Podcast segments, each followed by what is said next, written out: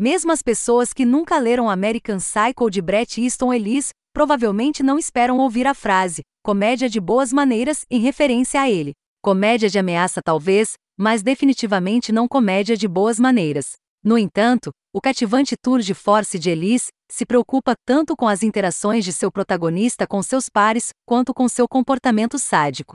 Por mais conhecido que o livro seja para este último, leitores e críticos quase perdem o sentido do romance ao focar nessa brutalidade psicótica, em detrimento das transgressões não violentas que ele comete, que são menos sangrentas, mas não menos cruéis.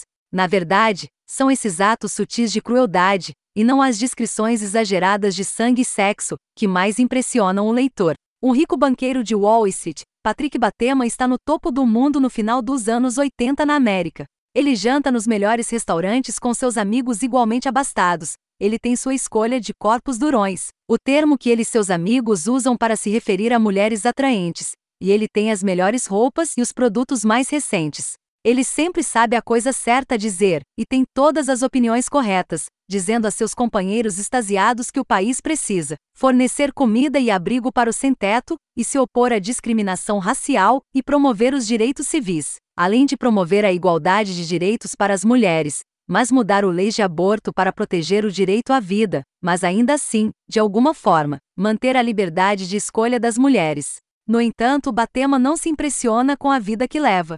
Ele absolutamente detesta seus amigos, incluindo seu melhor amigo Timothy Price, a quem ele despreza acima de tudo, Qualquer emoção que ele sente ao perseguir corpos duros se dissipa no momento em que ele consegue o que quer deles, ou seja, sexo violento que regularmente se transforma em violência simples. Ele gosta de usar os ternos elegantes e usar as guloseimas de alta qualidade a que tem acesso, mas o esforço que ele faz para catalogá-los mentalmente para os leitores e para si mesmo parece privá-lo de qualquer prazer real que possa obter deles. Em suma, Pet Batema é um indivíduo completamente perverso cujos excessos dizem tanto sobre o absurdo de muitas convenções sociais, quanto sobre sua própria depravação. De fato, o mais arrepiante do livro é a facilidade com que esse homem obviamente instável é capaz de se misturar aos mais altos escalões da sociedade apenas memorizando os comportamentos e códigos que são praticados dentro deles, mas é um talento que serve bem a Batema. Apesar de vários encontros imediatos, incluindo uma perseguição de carro